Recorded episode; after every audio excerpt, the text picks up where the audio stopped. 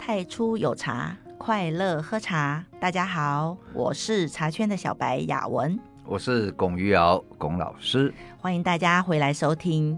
那我们今天要讲一个我困惑已久的问题啊，老师已经那么多年了，你还在困惑？我也才二十八岁啊，这个困惑二十五年吧，从三岁懂事开始。哦、不要这样，不要暴露我的年龄。对大家，我二十八岁。然后老师，我就是自从入茶圈以来，我有的时候会喝到茶里面有一些苦味。甘味，那有一些苦是可以化开的苦，那我觉得这个是还不错的。嗯、那因为它苦了之后会更加回甘。那有一些苦是不能化开的苦。老师说，我记得老师书上说那个叫做呃真苦假甘嘛，哈。哎，对。那还有一个问题就是，有一些茶喝到大概三四泡之后，会有一些咸味。然后我就很想要知道说，第一，苦甘味跟土地有什么关系？第二，那茶的咸味，请问是农药吗？那农药真的可以洗得掉吗？这个可能会有一些敏感，但是我觉得没有关系，我们就是要顶风作案。好，OK。因为大家想知道的问题，我们今天来给大家一个解答，好不好？好，这个哈，嗯、我们先讲咸味好了。哎，先讲咸味，好，好嗯，咸味是跟农药化肥有关系吗？还是什么的？嗯，跟农药有没有关？我不知道，跟。化学肥料哈，嗯，哎，挥挥发化肥，对啦，挥发啦，挥发化肥 有关是不是？哦，跟那个呃使用化学肥料会有关系，哎，然后呢，嗯，有一些哈那一个生态茶会用豆肥豆没有，生态茶什么都不弄的，哎，也会咸，哎。那这个就很奇妙了。我前两天喝到有一支那个号称是野放的茶，对，野放野放的那个古树普洱，哎，也会有咸味，也会咸味。对，那是什么原因？哈、哦，这个哈、哦，我我们的感官功能哦，我们上一集有谈到韵啦，有谈到一些味觉啊、味感啊，对啦，嗯、味觉、味感那个、哦、体感呢、啊，嗯，那这里面哦，这个麻烦的是，你说觉得咸啊，比如说酱油。嗯，你也会觉得咸，然后呢，嗯、盐你也会觉得咸，对。但是酱油的咸跟盐的咸不一样，哎，不太一样。酱油是会有一点死咸，那盐的咸又会有一点苦咸。那那是你吃到的酱油，个人个人觉受，对对对对对，那是个人体验呐、啊。我只代表我个人发言。OK，所以说这一个哈、哦，这个咸味哈、哦，如果我们要认真去品辨。那一种野放茶的咸哈，嗯，那是一种生物碱。生物就是茶本身的碱吗？就还有土地来的哦，哎，那个那个矿物，然后造成的一种那个我们简单讲就叫生物碱哈。嗯，那那那个碱呢，你就会有那甘甘的甘感。嗯，好，那如果说是这一个呃化学肥料呢，你那个氮磷钾嘛。嗯，就是这这一定是这三样嘛。嗯，那你如果是化学肥，有时候你也会吃到那一种咸。然后呢，这一种从肥料来的咸，跟从大自然，然后茶叶本身的一些化学变化产生的一种生物碱的咸，其实你哈、哦，哎，要要自己练习的话了哈，嗯，你要两个都有，嗯。然后呢，你就这样慢慢喝一口，慢慢喝一口，嗯，而且那咸咸，那咸咸，但是这两个咸咸却是咸的不太一样啊。愿闻其详，我是还没有去认真去品、呃这个、体验这个。因因因为这个是呃，我的感官功能跟你的不一样啊，嗯、跟我们听众都不一样，所以这个也怎能够怎么样呢？就是说，你买一个呃，比如说工作室有一些是。野放的嘛，哈，嗯，那那或者是工作室没有很多野放茶，呃、欸，我那天喝到的是人家送你的一饼普洱茶，哦，哎、欸，那那个有啦，有野放的啦，嘿，哦、只是你忘记了有一个骊山野放，哦，骊山野放，哦，对，我忘记了，欸、那个那个茶我收起来，一直没有让它出现，嗯。嗯。嗯那如果说万喝那个，你喝到到最后，如果觉得咸咸，那因为工作室哦，就是有一个呃功能，就是在工作嘛。那我们的工作就是可以帮助呃，我们的茶友可以借着这一个食物，然后来厘清一些东西啦。是，好。那比如说，我们也有惯性农法的，也有野放的，嗯、然后你就两个，你就慢慢喝，慢慢喝哦，一直泡，一直泡，慢慢喝。等于说喝到什么呢？呃，俗话在讲说泡的有几块，就出筋。嗯，出碱有没有？根味根哦，就是一个碱。嗯，好，那那那个那个也是植物本身，其实茶树本身就有生物碱呐。嗯，好，哎，可不可以这样说？因为老师挑茶都会有个路数，就是喜欢挑甜的，氨基酸比较丰富的茶，比较容易甜。嗯，那有的时候我会同我会喝到有咸味的茶，我就喝不到甜味，所以是不是可以说？你这支茶如果不甜，它就会变成转比较咸，没有同时又咸又甜的。我刚刚在讲那个生物碱，那个是前面是甜甜甜甜的，那泡了到后面有一些它会转咸。可是有一些茶它本身前面也不甜，它第三泡第四泡就开始咸。对啊，所以这个是要、嗯、真的就是要买买回去，嗯、然后慢慢哈、哦、去品尝啊哈。这个确实要很细心才品得出来，如果没有很细心，其实大家就觉得好像差不多就是这样，要它会有其他香味把它给盖过嘛。要心很静，然后如果说你是跟高手一起喝茶的时候哈，嗯、那你就会比较进步。比如说像有一天晚上，我跟那一个呃。一二三四五，我们有五个人哦，都算是喝茶高手。呃，嗯，哎。自己讲自己高手，我跟四位高手啊，我我我我不是高手哈，其他四位是高手，对对对，就是你一位低手跟其他四位高手一起喝茶。你你可以讲易经了，对对对，嗯好，你就大拇指跟其他四个手长长手指头一起喝茶嘛。啊对对对，我我是比较比较短的大拇指，比较短的那个，嗯，都给你们按赞哦，嘿。那这一个呢，跟这个这样在喝的时候哈、哦，就有喝到，因为我们喝的是一个已经野放三十几年的茶园了。嗯，那那一个什么什么啊？你哈、哦、那个土地哦，经过三十年，土地是很厉害的，它把所有的东西通通会消化吸纳。嗯，所以呢，那个土地简单讲就是说，已经没有什么化学味道的问题了。嗯，哦，也没有农药的问题，什么都没有了。那么有的话，可能就是环境背景值了哈。嗯，然后在深山老林里面，那个环境背景值也是降到最低。可是土地有一个硬化的一个问题，那在这种硬化土地上面长出来的茶树、茶做出来的茶叶会是什么样子呢？哎，那个等到下一节再谈。哦，苦干的时候吗？哎，对对对。哦，现在还在这一节哦。对，还在还在这一节，这个这一节快要结束了啊。这个这个碱的这个问题 哈、哦。对。那那一个。呃，已经都土地，简单讲就是说土地很干净哈。你去化验的时候，土地都很干净，然后酸碱值也都是呃，大概在 pH 值哈、哦，大概四哦，三点五到四那样子，反正就是很利于茶树生长的地方。嗯、然后呢，它一边呢就是这个溪水，然后一边就是峭壁，也不是峭壁了哦，真的就是比较陡峭。嗯，然后呢，没有那个什么人烟呐、啊、车的烟呐、啊、来污染，嗯，嗯啊，那就干净嘛，就简简单讲就是干净。嗯，它那一个茶做起来，那个生物碱就非常清楚。哦，所以反而是有有的茶，如果喝起来是有咸味的，如果它号称是古树野放，这个反而是好的。对，但是你要能够区辨。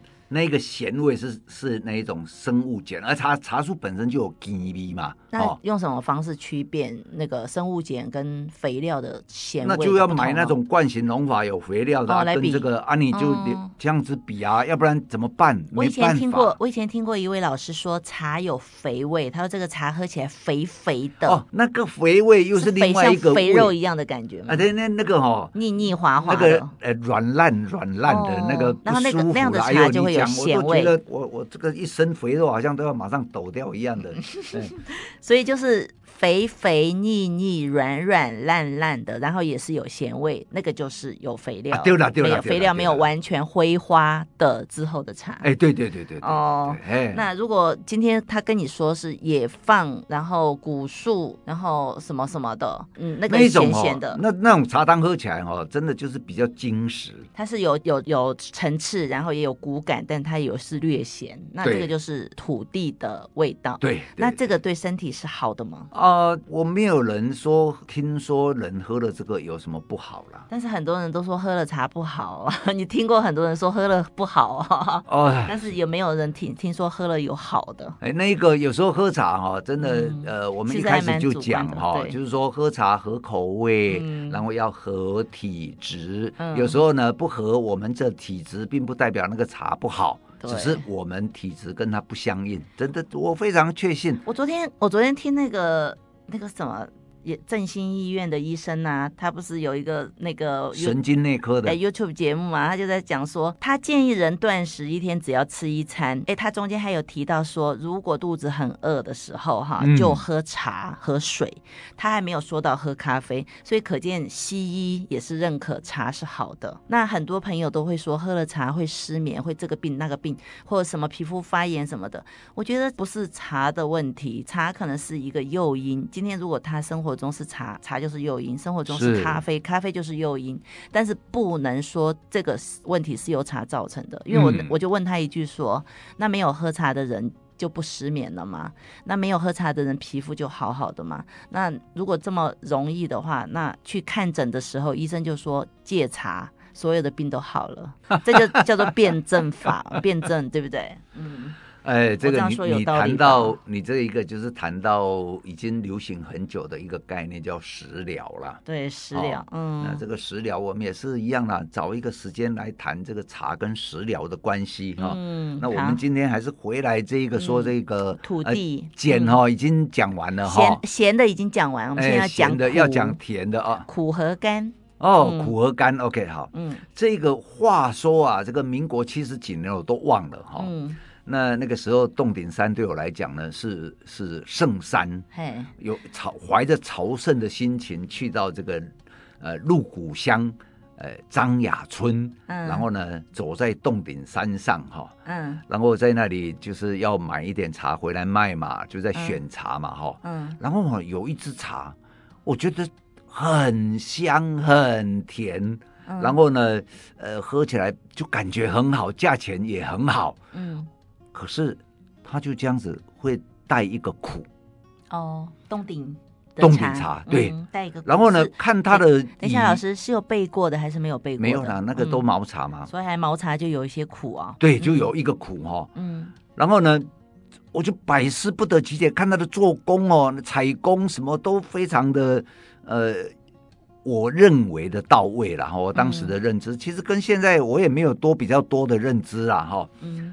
那我就请教比我更懂洞顶茶的人，嗯，然后他一喝以后，马上跟我讲说啊，他在做茶园管理的时候，以前哦，那个那个山哦，就是山，然后你要种茶，你你必须去整理，嗯，比如说要用那个推土机啊去弄啊，卡拉机啊去弄，然后还要摆石头啊，还要做什么？这个你在还没种茶前要整理土地。因为怕说那个山洪来的时候水土流失嘛，呃，总之要整理嘛。嗯，你整理土地哈、哦，类似类似像梯田那样子。哦，你你不整理的话，那个茶树哦，你种啊不好。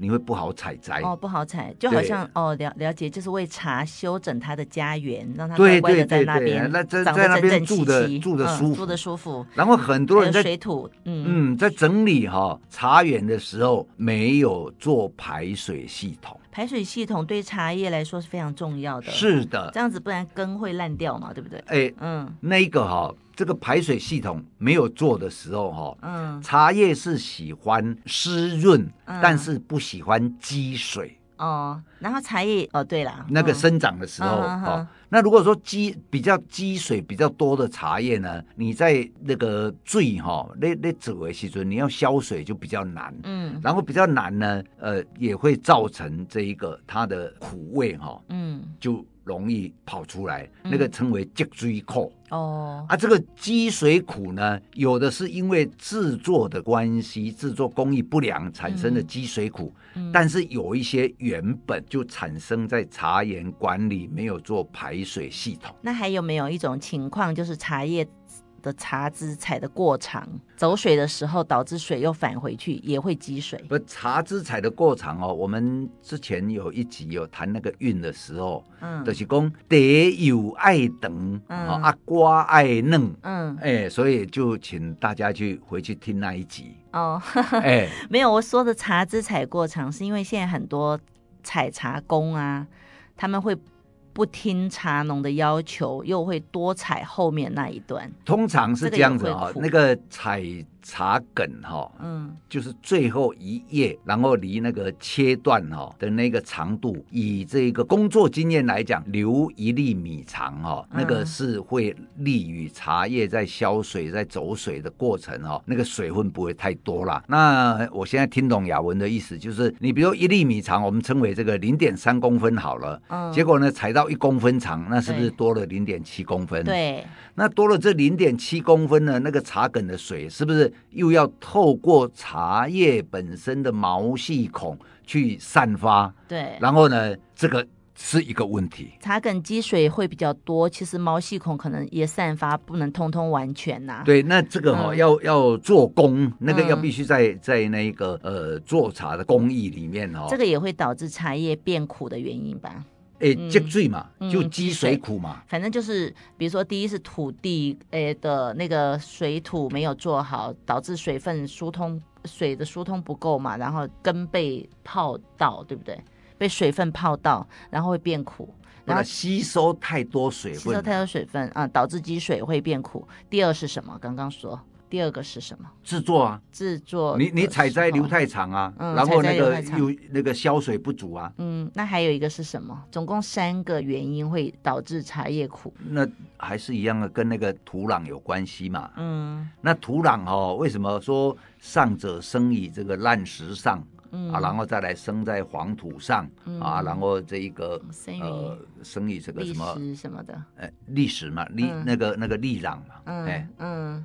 那力量是比较好的哈，对。然后那一个呃，这就是我我们回到就是说我当时去洞顶山那个哈，嗯，那那一个茶农呢，他在整理茶园的时候，因为他住的地方哦叫做广新村呐，嗯，那广新村以前呢，在早年都称为荡咖哈，因为他广新刚好在洞顶山的这一个山比较靠近平路那那一个林线那边的呃。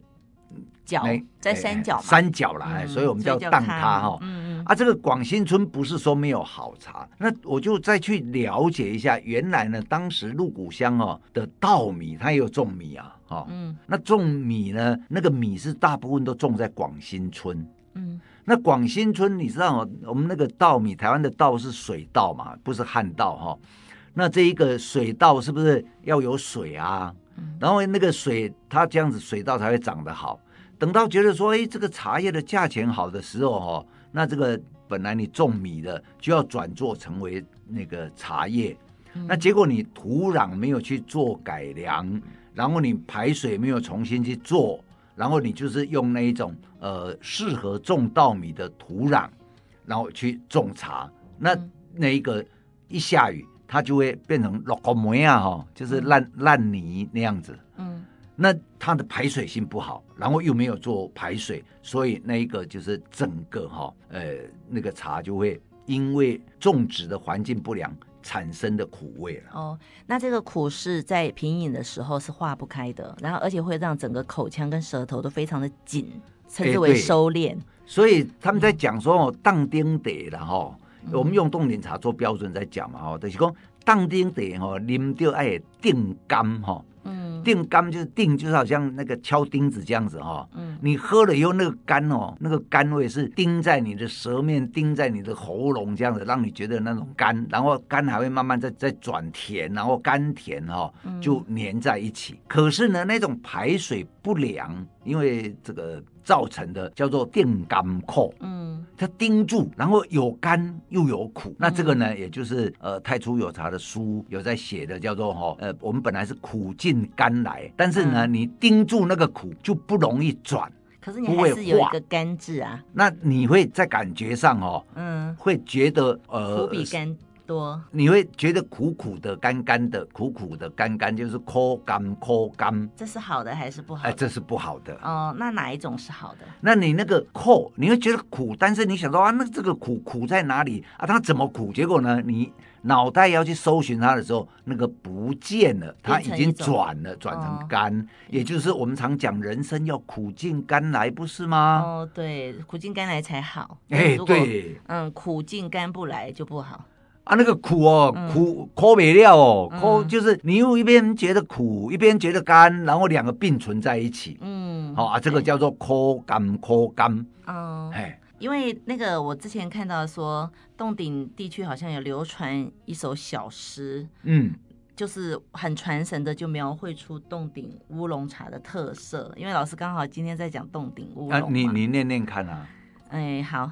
那个第一句叫做“手挽重揉珠边叶”，珠边红边叶，手挽重揉。手挽，哎，挡暖、啊。你说，你说，你用台语讲。没，你用国语讲，人家听不懂台语啦。哎，手我手挽重揉珠边叶，你翻译一下台语。手腕的手腕啦，嗯，啊，中路就是挡暖啦，哈，啊，暖啥呢？暖红啦，迄个吼，枯枯红旗啦，绿叶红边啦，嗯，好。那第二句是火培入釜虾行卷，用你背会吼。爱背入腹啦，入腹啦，嗯，嘿，迄个爱背入腹吼，嗯，你若无背入腹诶，透青啊，迄个迄个翻青出来吼，哎，就无好味啦。就是要揉到位，揉进去，不要揉一半，是不是？哦，啊，那个那个没有那个肚子累，背火哈，嗯，背火要。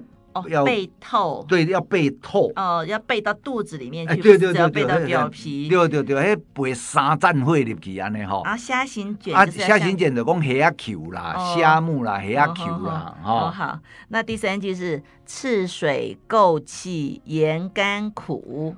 哇，这个昂水啦，挨了昂水。高魁哈，哎、欸，这个够气蛮厉害的，够就是土垢嘛，就是那个盐韵啊，土的味道啊。对，啊、那盐韵盐韵有一种是油垢气，哎、嗯、嘿，凤凰山那边的比较有。有一种是那个石锈味，哎嘿，石头生锈的味。永隆那边是石锈味，凤凰山区那边是油垢气，嗯。然后盐甘苦，盐就是很浓嘛。对啦对啦，嘿，啊，这就定甘苦啦，嘿。转红转花红香蒸冻顶，这吼爱灯灰，吼啊搁来吼，迄个水吼爱小可安尼带一点啊，迄个迄个咖啡红，嗯，因为那时候是重培的，嗯，中重培，所以泡了以后，那个那个会有一个咖啡，你杯沿哦，你会看到有一种那个红的那一个，那这是架当店哦，嗯，那我跟各位讲一下说，这个时候。这个时候刚刚哦，雅文念的这个呃，那一个年代，民国七十几年哈、哦，那时候哦，由于采的比较成熟，然后呢，呃，发酵比较足，嗯，那焙出来的茶是它颜色是偏红色系，因为焙的比较重，没有发酵哦，发酵比较足。那个哈、哦，如果说你发酵比较没那么不够的时候，你把它焙下去，它是很深的咖啡色。嗯，但是如果说是你发酵足，足然后焙火也足的时候，嗯、它是偏红色系，朱红色系，所以、哦，各位可以从呃一样都焙得很黑哈、哦，然后你泡出来，如果是是偏咖啡色系的，你就跟对方讲说啊，你这个茶哈、哦，发酵不发酵是比较。现在发 发酵比较少的，那如果说是一倍以后，那个颜色是偏红的哦，那些比如尬料五豆哦，尬料五搞哦。哦，那发酵那咖啡色的比较好，还是红的比较好？如果就我的口味哈，哎，听众朋友，我跟你讲哦，我现在谈的是我的口味，嗯，哦，可能跟你不一样，我是喜欢哈发酵足，然后焙火足，然后呢是属于。红色系的那一个。哦，那老师你讲这样，大家如果买了我们的茶回去一比较，哎，是咖啡色，退货的话怎么办？呃、你要负责。那那个，因为现在的茶农哦，普遍都是普遍就是发酵轻，发酵哦、嗯，没有像古时候那么重。嗯。然后呢，如果说我一重焙火以后，就会变咖啡色系。请大家区分一下，轻和重和不足是两件事，因为。不，不能说它发酵不足，只能说发酵轻。轻，对。因为吴教授主张发酵要轻嘛，所以洞顶茶农就开始越来越轻。但是发酵的轻，然后又要做中中的或重的焙火，所以就会导致，尤其是重焙火的部分啊，嗯、中焙火没问题，也会影响到茶的口味哈。哎，那个口味是完全是不一样，所以现在哦，呃，返璞归真就在讲昂醉也昂醉也，或叫那个传统发酵的冻顶乌龙哦，大家就已经有一部分的人，他们制作就是发酵要足，然后也就是现在市面上俗称的洪水乌龙。我个人是比较喜欢发酵足，然后中焙火的冻顶，不要太重。对，那那我是呃发酵足。然后比较重焙火。那老师陈阿俏是发酵足还是？他发酵那个哈、他的发酵是吴教授喜欢的发酵，轻发酵。哎，以传统冻顶来讲，嗯，发酵是比较轻的，但是它没有青味耶。啊，那个是他厉害啊。嗯，因为它嫩采，然后它又发酵轻，它要做焙火，它一没有青味，二没有火味。啊，一那就是阿俏之所以哦，他很特别，就是这样子。很多人那个呃，一嫩采的时候哦，就会有嫩采苦。嗯，就是那那个嫩采苦，呃，我记得我我们我们之前都有讲哦，就是这个紫型儿茶素与非紫型儿茶素的那个成分比例的问题了哈。嗯，那他就是有办法哦，把它做到。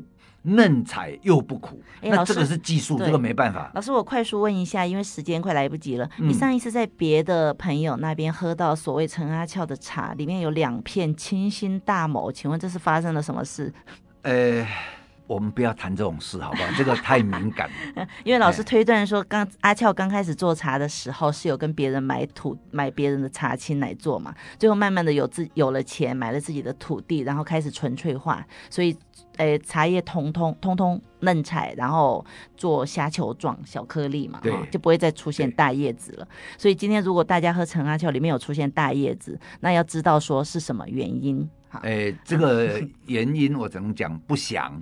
还有哦，那个洞顶山在民国七十几年，就是陈阿俏先生存活那一段，那个那个洞顶呢是单一品相的茶区。哦，他只种一种茶，叫清新乌龙茶。有的人叫它软枝乌龙，有的人叫它正乌龙，有的人叫什么？不管，以学术上来讲，都叫清新乌龙种。嗯，好。然后会有别的品种，比如说有这一个别的品种的茶叶进来，我我不懂。哎，我只能讲，那那它区别于人家，就是它的土地会比较特别嘛，好像我们喝到有一个沉香的味道啊，然后还有就是它嫩采，然后就是它做虾球状，然后它就是青贝，反正就它跟人家不一样，就是在这里。对啊，那今天我们因为时间的关系啊，我们就结束到这边。那谢谢大家的收听，太初有茶，快乐喝茶。我是龚玉瑶龚老师，拜拜喽。我是茶圈小白雅文，谢谢大家，拜拜。